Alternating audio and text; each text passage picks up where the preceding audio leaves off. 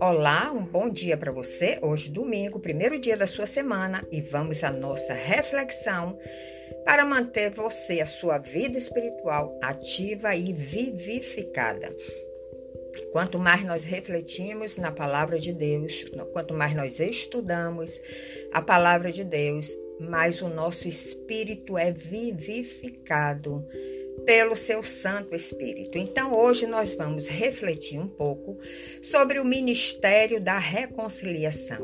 Esse ministério estava sobre Jesus. Ele deixou as regiões celestiais onde ele habita, estava ao lado do Pai em companhia plena com o Pai, mas ele, em obediência ao plano do Pai, ele desceu para esta terra, uma terra cheia de pecado para reconciliar o homem que estava no caminho da perdição com o Senhor, o Senhor Deus Pai.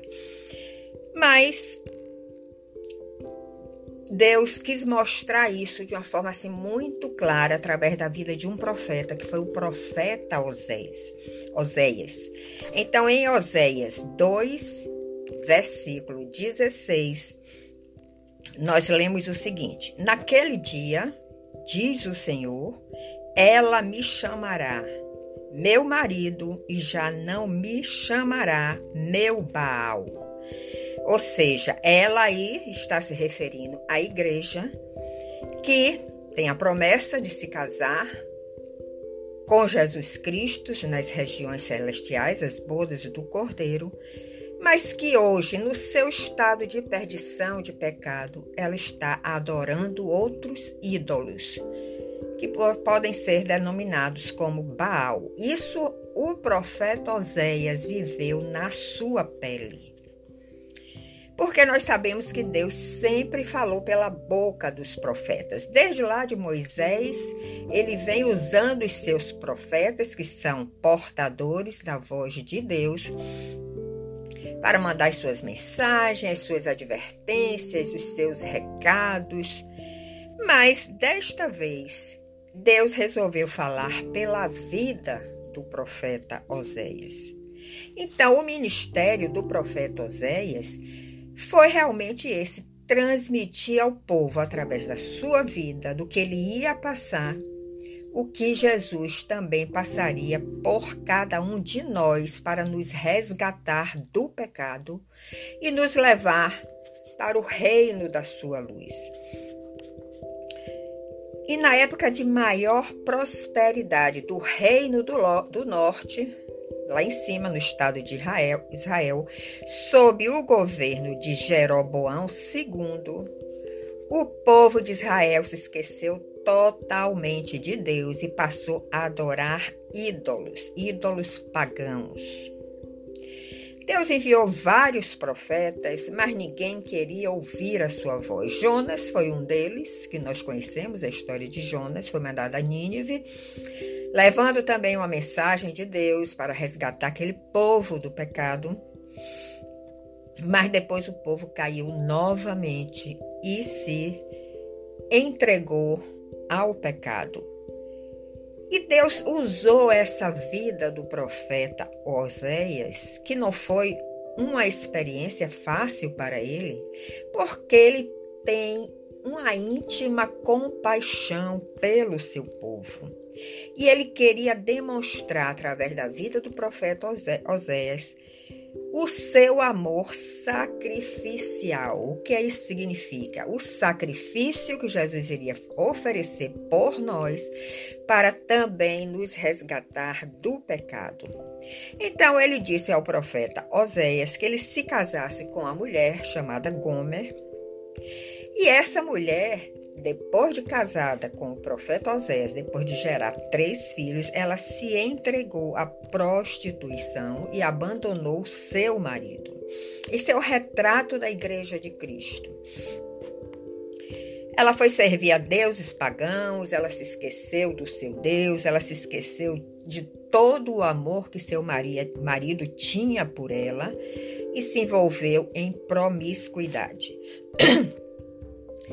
Mas Oséias continuou amando a sua mulher, porque ele recebeu uma ordem divina. Isso é muito difícil para nós, não é verdade? Quando nós estamos com alguém e esse alguém não está, não está nos correspondendo em amor, em atitudes, a nossa nosso primeiro impulso é abandonar aquela pessoa. Mas o profeta Oséias sabia que ele tinha recebido uma ordem de Deus, então ele continuou a amar a sua mulher e a sua mulher continuou a se prostituir. Mas depois de um tempo, já totalmente gasta pelo pecado, porque o pecado gasta o nosso corpo físico, a nossa alma, destrói a nossa vida espiritual. E assim estava Gomer nesta condição. Ela então, ela foi colocada no mercado de escravos para ser leiloada, que era uma prática da época. As mulheres às vezes eram colocadas em mercados de escravos, eram leiloadas e outro senhor comprava aquela mulher. Isso aconteceu com Gomer, a mulher de Oséias. E nessa hora, então, Oséias entrou em cena, porque o que nós recebemos dessa mensagem é que Osés estava todo o tempo atento à condição da sua mulher, às atitudes da sua mulher, o que é que ela andava fazendo. Assim como o nosso Deus está atento todos os dias às nossas atitudes, ao que temos no nosso coração, ao que estamos semeando no nosso coração. E Osés estava também assim com relação à sua mulher. Então, quando ele viu a sua mulher ser colocada no mercado de escravos para ser leiloada, ela entrou, ele entrou em cena e ofereceu o maior lance para resgatar a Gomer.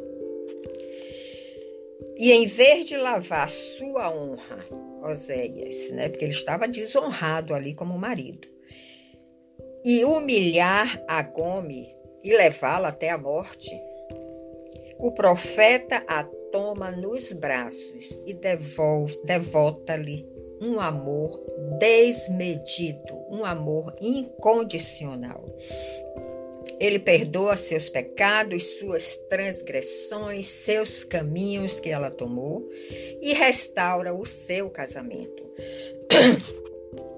Então, Oséias esclarece para aquela infiel nação de Israel que estava passando por uma situação semelhante, adorando ídolos pagãos, se esquecendo do seu Deus, se prostituindo na adoração. Ele mostra através dessa sua vida, dessa sua experiência vivida com a sua mulher, o tipo de amor que Deus devotava à nação de Israel.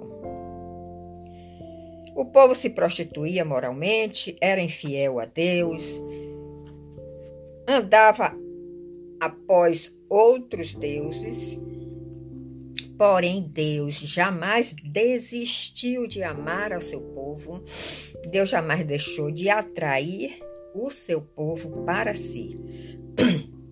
E foi esse sacrifício que Jesus fez por nós quando ele deixou as regiões celestiais junto do Pai. Teceu esta terra cheia de pecado, de prostituição, de infidelidade do seu povo, ofereceu a sua vida como sacrifício vivo para nos resgatar desta condição de pecado, abrir um novo caminho, onde todos nós hoje podemos percorrer este caminho e chegar de novo à presença do Pai, que foi perdida lá no Jardim do Éden, quando Adão e Eva pecaram. Então, esse ministério que Jesus trouxe sobre a sua vida aqui para aqui para a terra é o ministério da reconciliação. Ele quer nos reconciliar, eu, você, todo o seu povo. Ele quer nos reconciliar com o Pai para que nós entremos novamente nesta plenitude, nesta presença maravilhosa do nosso querido Senhor. Essa é a mensagem que eu quero deixar para a sua reflexão nessa semana. Continue assistindo Vera Reflexões nas nossas plataformas, enriquecendo a sua vida espiritual, para que você não caia no mesmo caminho que Gomer caiu. Caminho da infidelidade, caminho da promiscuidade, caminho do abandono do nosso Deus, então visite Vera Reflexões nas nossas redes sociais eu te aguardo no próximo domingo. Até lá!